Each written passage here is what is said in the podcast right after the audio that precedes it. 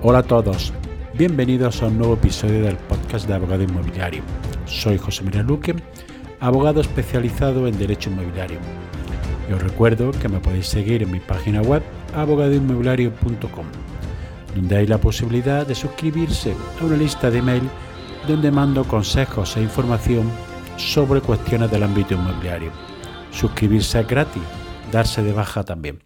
Los episodios del podcast tratan normalmente sobre variados temas de la actualidad inmobiliaria, fiscalidad, arrendamientos, hipotecas, comunidad de propietarios, Euribor, etcétera, etcétera, aunque algunos de los temas son monográficos. Buenos días, bienvenido a un nuevo episodio de Desayunos Inmobiliarios. En el día de hoy te voy a hablar de una cuestión que yo creía que ya estaba superada por las personas que ponían en arrendamiento una vivienda. Es la relativa a la duración del contrato de alquiler.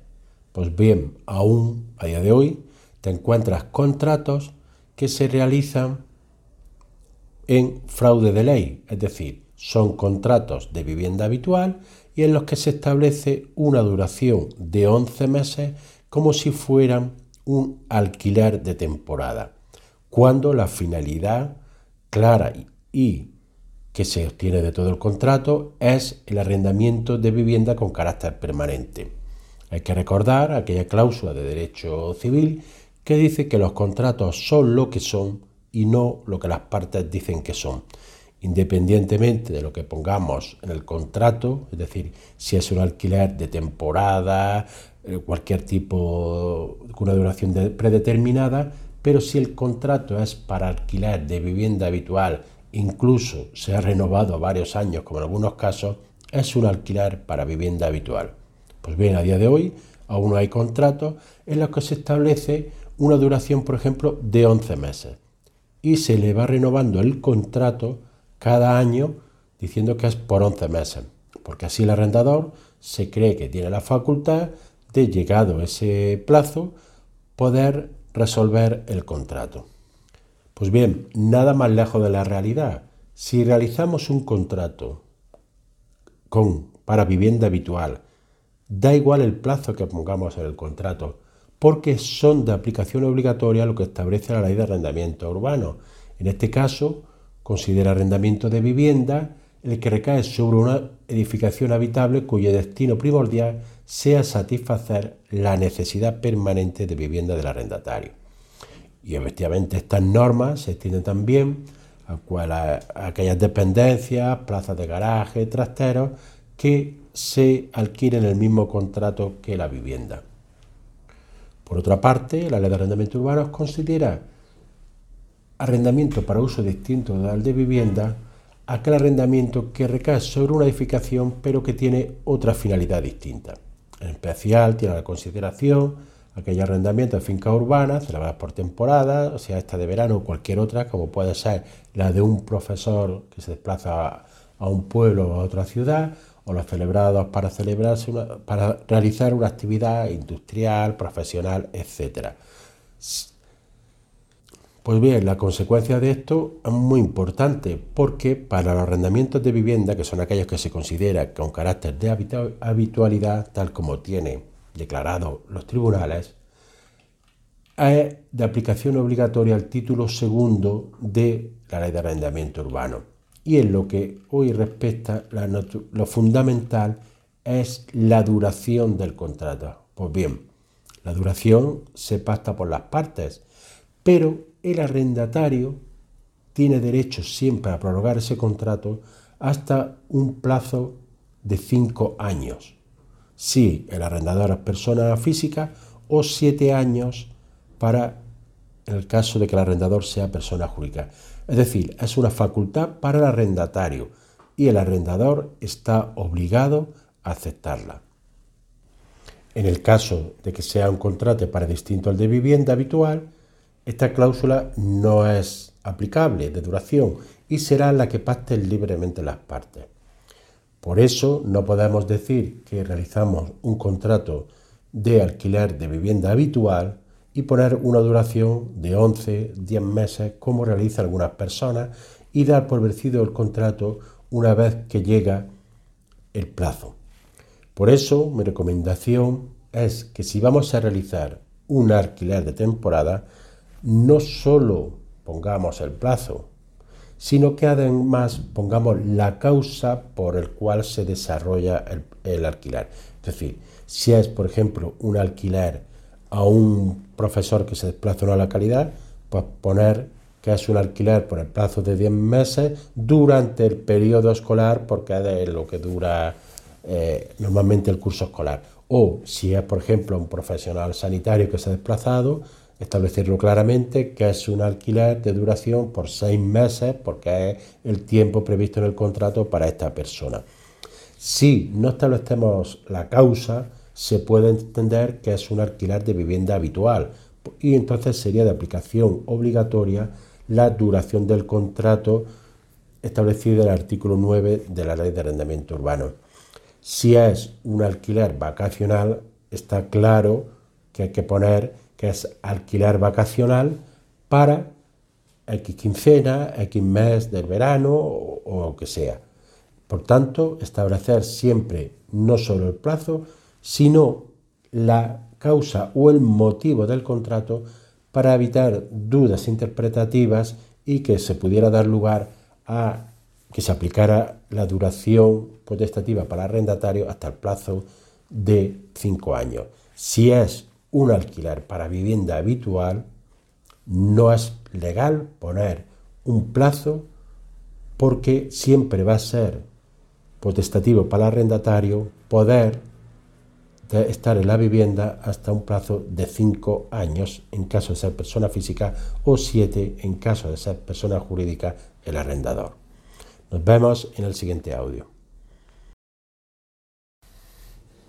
El capítulo de hoy te voy a hablar de qué gastos e impuestos hay por la venta de una vivienda. Es decir, en este caso nos encontramos contra un particular que vende una vivienda de segunda mano. Pues bien, al vender la vivienda hay que tener en cuenta qué gastos conlleva y que puede ser un factor muy importante a la hora de decidir su venta y el precio. En primer lugar, para vender la vivienda lo normal es pedir una nota simple del registro de la propiedad para ver el estado de cargas que pudieran existir en la finca. Tiene un coste pequeño, si se realiza personalmente son menos de 4 euros, si se realiza vía online son unos 10 euros. Segundo lugar, hay que solicitar un certificado energético realizado por técnico competente que debe registrarlo en la comunidad autónoma del lugar de la finca.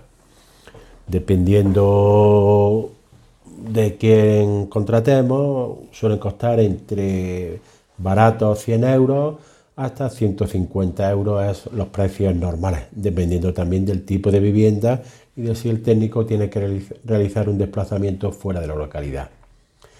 En algunas comunidades autónomas también hay que exigir las cédulas de habitabilidad y dependiendo del estado a lo mejor necesitamos algún pequeño informe técnico. Si la finca que vendemos eh, ha tenido mm, hipoteca, hay que comprobar si esta está cancelada registralmente, para lo cual hemos solicitado la nota simple o sabemos si ya la hemos pagado o no. En caso de que no esté cancelada registralmente, hay que proceder a su cancelación con solicitando el certificado bancario de tener saldada la deuda y acudiendo a un notario, por lo cual hemos de pagar. Nos cobrarán seguramente una comisión bancaria para el certificado, un gasto de notaría y gasto de registro de la propiedad. Cuando vayamos a firmar la venta, normalmente el paso previo a firmar en escritura pública es realizar un contrato privado. Aquí depende si hemos eh, contratado un profesional o no para ayudarnos a la venta, que, que puede ser una inmobiliaria o bien tener un abogado que nos asesore todo el proceso de venta, que es lo más recomendable. En este caso, pues, eh, tanto la inmobiliaria como el abogado que contratemos, el asesor inmobiliario, realizará el contrato de arraigo y estará dentro de incluido su honorario. Por lo tanto, tenemos que tener en cuenta los honorarios que va a cobrar la inmobiliaria por la venta o el profesional que contratemos en su caso. El siguiente gasto que tendremos que abordar al realizar una venta son los gastos de notaría. Depende cómo se pacten los gastos en el contrato de arra, el vendedor deberá o no abonar una parte de los gastos de notaría. Si se estipula que los gastos son según ley, que es como se hace en la mayoría de las ocasiones, en este caso el vendedor va a pagar aproximadamente dos tercios de los gastos de escritura en notaría. Eh, paga la matriz, algunos gastos más, que suponen aproximadamente dos tercios. Si se pacta otra cosa en el contrato privado de arra, puede pactarse que sea el comprador el que asuma todos los gastos de notaría. En algunas zonas es así hacerlo habitualmente. Depende lo que se, lo que se pacte en el contrato de arra. Si no se dice nada, serán gastos según la en el porcentaje aproximado que hemos comentado.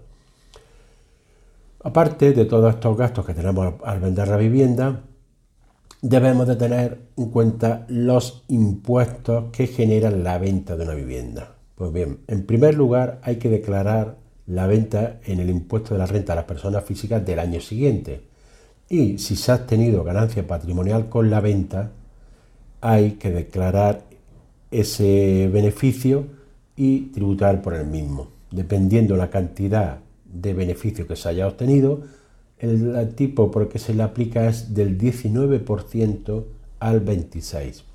Este concepto es muy importante, sobre todo en aquellas casas que se compraron hace mucho tiempo y se venden con una importante ganancia patrimonial, ya que, por ejemplo, si hemos tenido una ganancia patrimonial de 150.000 euros, que sucede en algunos casos, casa comprada en los años 80, 90, tipo chalet, vivienda aislada, por ejemplo, que se reforma, que no se guarda ninguna factura y que luego se vende a un precio actual bastante elevado.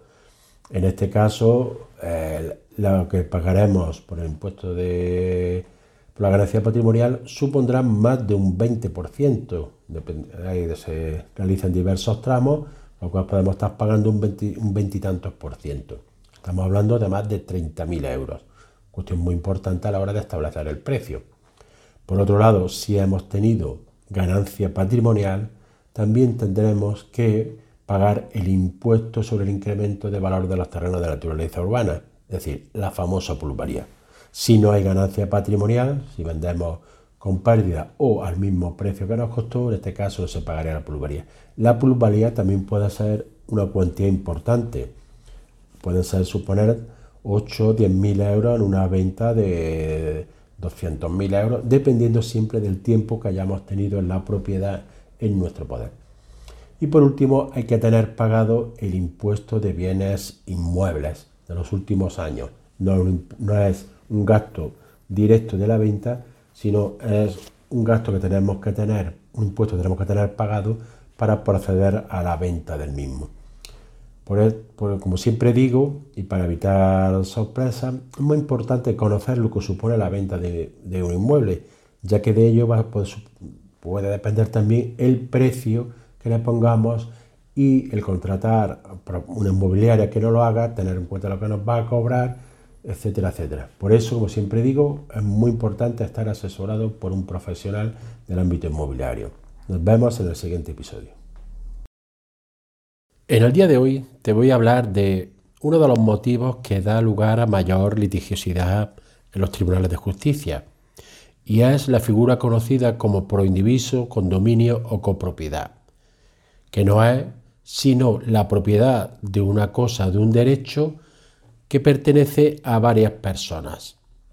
Es muy habitual que este se produzca por causa de una herencia, que haya un piso y este sea dejado a todos sus herederos, o una finca rústica, o cualquier otra clase de bien. También se, dan mucho los proindivisos, la comunidad o copropiedad, cuando un matrimonio compra un piso y después disuelven su matrimonio y por tanto disuelven su liquidación de gananciales en caso de estar en este régimen o si han comprado, eh, si tienen régimen de separación de bienes en el porcentaje correspondiente a cada uno. Da lugar a una alta litigiosidad porque muchas veces suele venir, suele suceder que haya un conflicto entre los propietarios existentes dentro de eh, la titularidad de ese bien.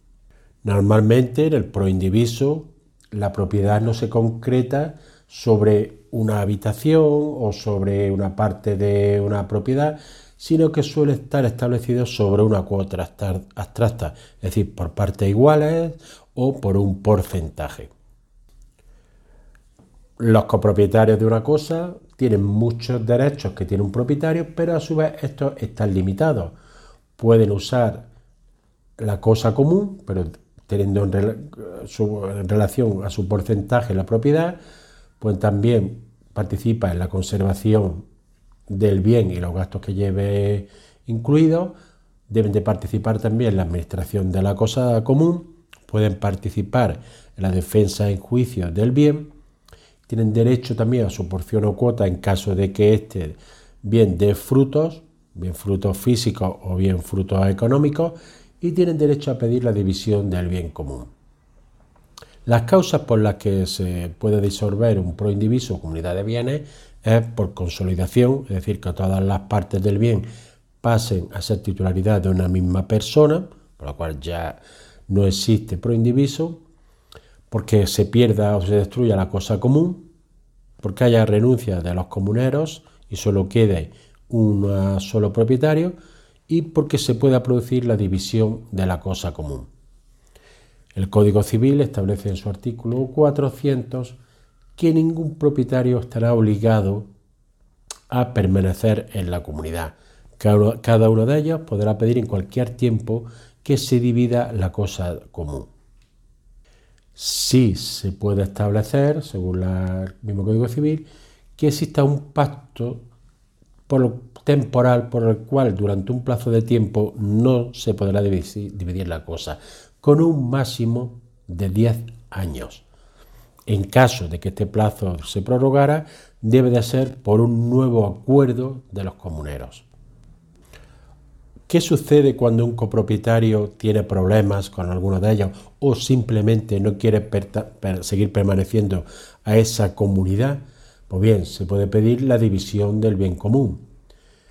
Pero ¿cómo, ¿qué sucede si este bien es divisible? Pues en primer lugar, se puede hacer un acuerdo de los comuneros o bien, por lo cual cada uno tendría su parte, por ejemplo, una finca rústica que se pueda dividir y para los metros correspondientes, se podría adjudicar a uno de ellos, o un suelo urbano que se pueda dividir en parcelas según la legislación urbanística, no haya problema, se la, adjudicaría, a cada uno en proporción a su porcentaje de titularidad y no había problema. También se puede vender el bien y repartir lo obtenido entre los propietarios conforme a su porcentaje. Si no hay acuerdo entre los comuneros, hay que ir a un procedimiento judicial para obtener esa división, que terminaría con la adjudicación a cada uno de los comuneros de su parte siempre que el bien sea divisible. Pero ¿qué sucede cuando el bien es indivisible? Como puede ser un piso, una parcela eh, rústica que no dé lugar a que se pueda segregar, o una finca urbana que tampoco pueda segregarse en distintas parcelas conforme a la legislación urbanística. En este caso se puede hacer la extinción del condominio de mutuo acuerdo, por lo cual bien sería que alguno de los copropietarios se quede con la finca, todos, o sea, alguno de ellos o varios, uno solo, como ellos acuerden, o bien se puede vender el bien y repartir lo obtenido conforme a la cuota de participación. Pero aquí la gran problemática es cuando no hay acuerdo de los comuneros o ah, muchas veces sucede que algunos de ellos se muestran indiferentes y no hace ninguna actuación para proceder a esta liquidación de la comunidad. En este caso, si no hay acuerdo, habrá que acudir a un procedimiento judicial de división de cosa común, que depende de la fase en la que nos encontremos. Se puede hacer en primer lugar un acto de conciliación, poner la demanda o incluso puede llegar a terminar por la ejecución de la sentencia que ha decretado la división del bien en una pública subasta para con el resultado de la misma repartirlo a los propietarios. Este proceso suele ser un proceso que tal como está en los tribunales de justicia tarda en el tiempo, por lo que siempre es aconsejable agotar toda la vía negociadora para mm, evitar llegar a la vía judicial. Por eso, y como yo siempre aconsejo a mis clientes, cuando van a realizar un testamento van a adjudicar bien a su hijo, si es posible, no siempre es posible, pero si es posible, evitar los proindivisos porque luego suelen dar lugar a numerosas problemáticas entre los participantes en la comunidad de propietarios relativos a ese bien. Nos vemos en el siguiente episodio. En el día de hoy te voy a hablar de lo que se conoce como engalaverno, casas empotradas o casas a caballo. Cuando yo era pequeño me llamaba la atención que iba a la casa de mi abuela, en un pueblo de la Alpujarra llamado Cadiar, donde entraba por un sitio a la casa subías al rellano y de repente había una puerta que daba a un salón que daba a la, plaza principal justo enfrente de la iglesia. Pero lo llamativo de esto es que esta habitación, cuando la mirabas desde el exterior, la parte de arriba y la parte de abajo pertenecía a otra vivienda. Es decir, habían adquirido una habitación que se metía dentro de otra casa.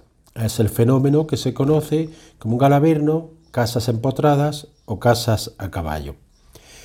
Este no está regulado en el Código Civil, aunque sí, por ejemplo, está regulado en alguna norma en el Código Civil de Cataluña.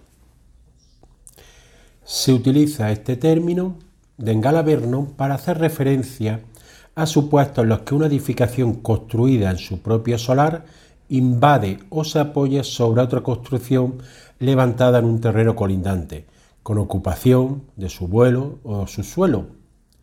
No es extraño observar en el clausulado de instrumentos públicos o inscripciones registrales expresiones tales como en este edificio se introduce una habitación del colindante que pisa o apoya sobre edificación ajena, ocupando parte de su espacio aéreo. La particularidad de estos supuestos radica en la horizontalidad del elemento medianero, paralelo respecto al suelo, que sirve de techo para unas edificaciones y de suelo para la otra, y que se configura como el único elemento común de relación entre las fincas, sometido por tanto a un particular y no sencillo régimen jurídico derivado de la propia naturaleza de estos elementos.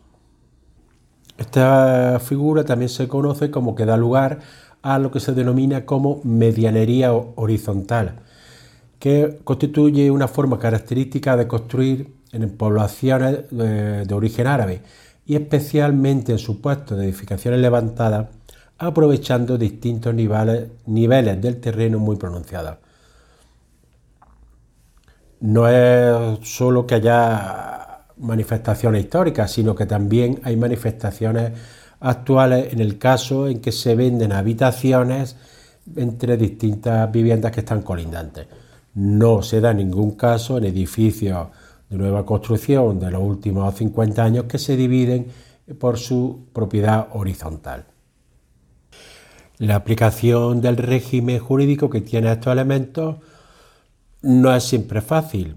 El Tribunal Supremo, partiendo del carácter independiente que tienen las fincas, niega la aplicación de una comunidad ordinaria, pero tampoco se le aplica el régimen de propiedad horizontal. Para ello introdujo para regular este elemento el concepto de medianería horizontal. Y añade el Tribunal Supremo diciendo que la particularidad de estos supuestos radica en la horizontalidad del elemento medianero, paralelo respecto al suelo, que sirve de techo para una de las edificaciones y de suelo para la otra, y que se configura como el único elemento común de relación entre las fincas, sometido por tanto a un particular y no sencillo a veces régimen jurídico derivada de su naturaleza y esencia.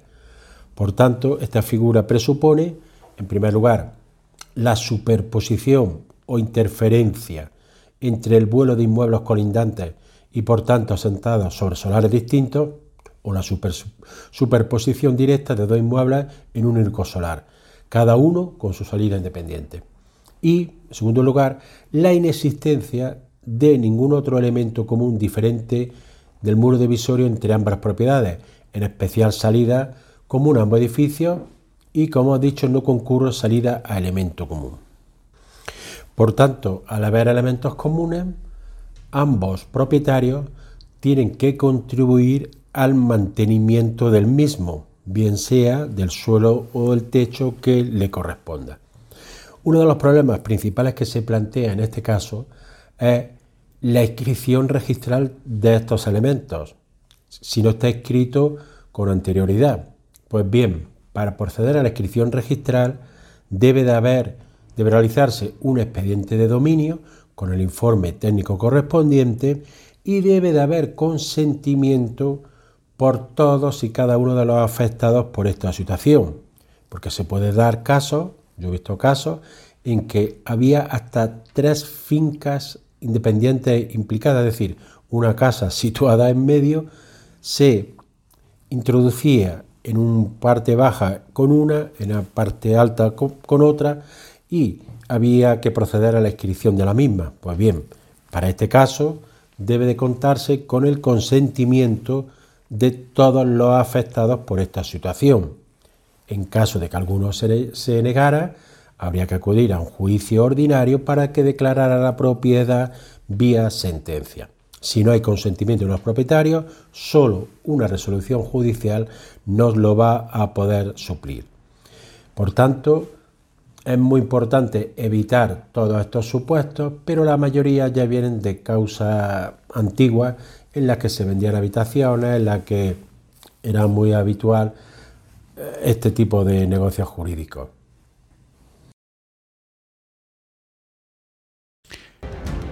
Y así Llegamos al final del episodio de hoy.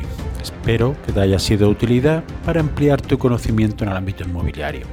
Si quieres que, este podcast llegue a más personas, puedes compartir el enlace del episodio en tus redes sociales o darle una valoración positiva en la aplicación que utilizas para escucharlo.